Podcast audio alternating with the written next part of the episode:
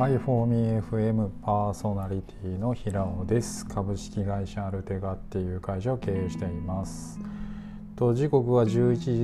37分。本日えっと2本目っていう感じでね。朝から深入りのコーヒー飲んだんですが、まあ、早めのおかわりっていうことで朝入りのコーヒーを飲んでいます。はい。とですね今日今日というか、まあ、今回は書評をしようと思っています書評とねあのまあ今月もたくさん本読んでるわけですけども今回ご紹介するのは空き家再生でみんなが稼げる地元を作るガモ4モデルの秘密ですね。えっと、ガモ4モデルの秘密。とこれはね中えー、和田金也さんっていう方と中川博子さんという方が共同執筆されていて、えっとまあ、内容としては和田金也さんっていう方が行っている大阪の蒲生4丁目っていう、まあ、エリアがあるんですけど蒲生4丁目でやっている事業のことを話しています。えっと、空き家をですねえー、ぶち抜いて新しいものにする、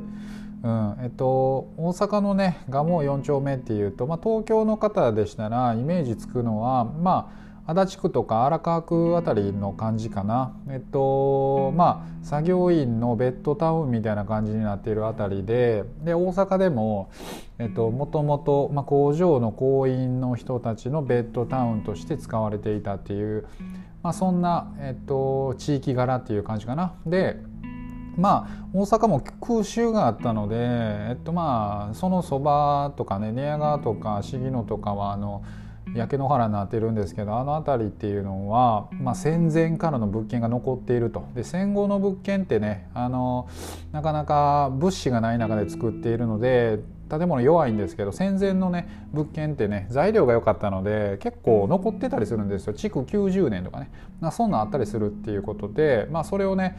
新しくまあ回収、えー、して、えー、リユースする。でそのねビジネスモデルを本当にねもう赤裸々に超生々しくお金の計算とかまで書いてくれてる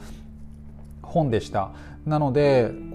あのー、すごい実務の本ですね。非常にこのなんか、えっと、理想だけを掲げた本ではなくて結構実務に寄り添った本であの非常に面白かったです。もう結論分かりやすかったし。でうんそうだな。僕はねこの本を何で読んだかって言ったらなんかチームメンバーね一緒に仕事しているメンバーまあ僕もねあの親の介護しているということもあるんですけどあの介護の時期にあるっていうことなんですけどやっぱりみんなそれって避けては通れないライフイベントじゃないですか。ね、あのなので、うん、なんていうかその一箇所で僕個人的には働きたいみんなとっていうのはあるんですけどただやっぱり優秀な人たちのそのなんていうかなメンバーそれぞれに拠点があったらいいなって思ってて。うんだから東京の子であれば東京オフィスを作ってあげて、まあ、北海道の子であれば北海道オフィスを立ち上げてあげてみたいな感じで、まあ、ある程度のねそのオフィスをなんか作ってあげれてなんかそれであのなんかね安い物件とかをリノベーションしてそれをもうオフィスにしてしまってみたいなことをね考えてた時にこれを見つけたっていう感じですね。うんまあ、今、あの空き家を見つ空き家というかね古い建物とか空き家古民家とかを見つけて、まあ、コワーキングとかコココワーキングとか、えっと、シェアオフィスにしようかなっていうのは、まあ、個人的にも非常に興味があるトピックスだったのであのこの本を読みました。でまあ、内容的にどういったことが書かれているかっていうと、まあ、そういう古民家ビジネスをする人以外にもあの飲食店経営をしている人にはかなりねあのためになる内容なんじゃないかなっていうふうに思います。内容的にはですねそのうんそうだな古民家の選び方だったりねあとなんか改修とか補修費用は、えっとね、耐震のね古民家ってやっぱ耐震問題というところがあって。ってで耐震はどれぐらいお金かけて大丈夫かで逆に言うとこれ以上かけるかかけなければいけない建物に関してはもうやめときなさいということだったりとか。うん、あとなんかそうだな。本当実務的なところで言ったら屋根が重たい物件っていうのはねもうあの建物の寿命っていうのが短いからだから買う買うなとかね。あの瓦葺きのところに土でやってたら重たくなるから建物は弱いとかね。あとなんだろうな。大家さんを口説く方法とかね。あの大家さんにちゃんとしっかり利益が分配されるようにちゃんと説明する、うん、だったりとか。あとまあえっと何て言うんだろうな。まあその辺のリスクヘッジとかね。うん、なんか1回借りたら一生借りられるっていうふうに思われてるやっぱ大家さんがほとんど多い中あの10年で区切ってあの絶対に棚子の人を出て行ってもらうとかね。なんかそういうめちゃめちゃ実務的なことが書かれてましたね。あとはなんか仲介役になる人とかに、まあ、できるだけ利益を分配する方法だったりとかあとはねあのそうねでそうだななんかなんて言うんだろうなショットビジネスっていうよりかはちゃんとこうサブスク的な感じでストックビジネスにしていくっていうやり方だったりとかあとなんか印象的だったのが、えっと、この蒲生4丁目の、えっと、1軒目に建てたのがすごく大きい米屋さんを改修してやったと。であの小さい成功事例っていうのを作るんじゃなくてもう最初から一発目からめちゃめちゃでかい成功事例を作ったというか規模のでかいものをやったっていうのがなんか結構これの成功の要因なのかなと蒲生4丁目って今でこそね大阪の蒲生4って言ったら美味しい飲食店が立ち並ぶエリアとしてはもう周知されてるんですけども一発目にでかい、えっと、ことをやったおかげでその周りにもうどんどんどんどん1個のね成功事例があったら、えっと、いろんな飲食店を呼びやすい状態になったと。で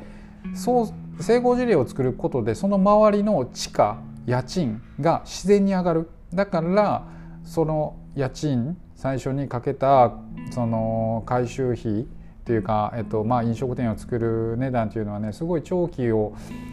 あ長期的に見たらその周りの地価が上がることに賃料も上がって自分らの収益のモデルとしてはこうあの安い値段で貸さなくて済むっていうようなね感じで書かれていて確かになと思って最初から面白い成功事例を作るっていうのが1つ目。で2つ目はわざわざ自分たちで、えっと、入ってほしい、えー、飲食店を探して入れてくるって感じですね。うん、なんか不動産なんていうかそうだな。基本的にあれじゃないですか。街に来るお店出したいっていう人って不動産屋さんから来ると思うんですけどそうじゃなくてここの町のこの場所にはきっとこういうお店があった方がいいだろうっていうのをちゃんと考えてそこにえっとちょっとね業種が重ならあの重ならないように、えっと、リサーチして調べてきて入ってほしい飲食店を誘ってきて入れるっていうねそういう街づくりをねこの蒲生4丁目っていうのはやっているみたいですね。なんか大体そういう不動産とか、えー、扱う時って基本的に不動産屋っていうのは受け身ですけどそうじゃなくって入ってきてほしいところを誘致して入れるっていう感じでなんかこれって大きく考えるとなんかショッピングモールみたいですね。なんかショッピングモールとかって同じものが何個も入ってるっていうよりかは入りたいところが入るってなるとえっと、来るお客さんっていうのが絞られてしまうのでなんかそこをブラブラ歩きに行くなんていうか理由っていうのがねほとんど少なくなる。だけどそのいろんな業種の人をいろんな業種のお店ですね飲食店を誘うことで、うん、なんか全然違った客層とかをみんなが常連を全員で全部のお店でシェアができるっていうことをね書かれているので、まあ、それすごい面白かったなっていうふうに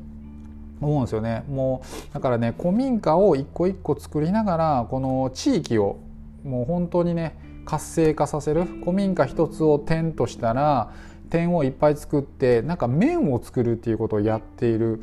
なんかそんな感じでしたねものすごく何ていうか古民家改修で何かで稼ぎたい人古民家改修で稼ぎたい人だったりとか、えっと、安い物件を借りて飲食店をやりたい方、まあ、そういった方にはすごく実務の面白いお話ですね。うん、あのこれ結構読んでよかったなと思いますね。今年読んだ本の中でも割とおすすめの一冊ですねガモヨンモデルの秘密もしよかったら見てみるとどうかなと思います。はい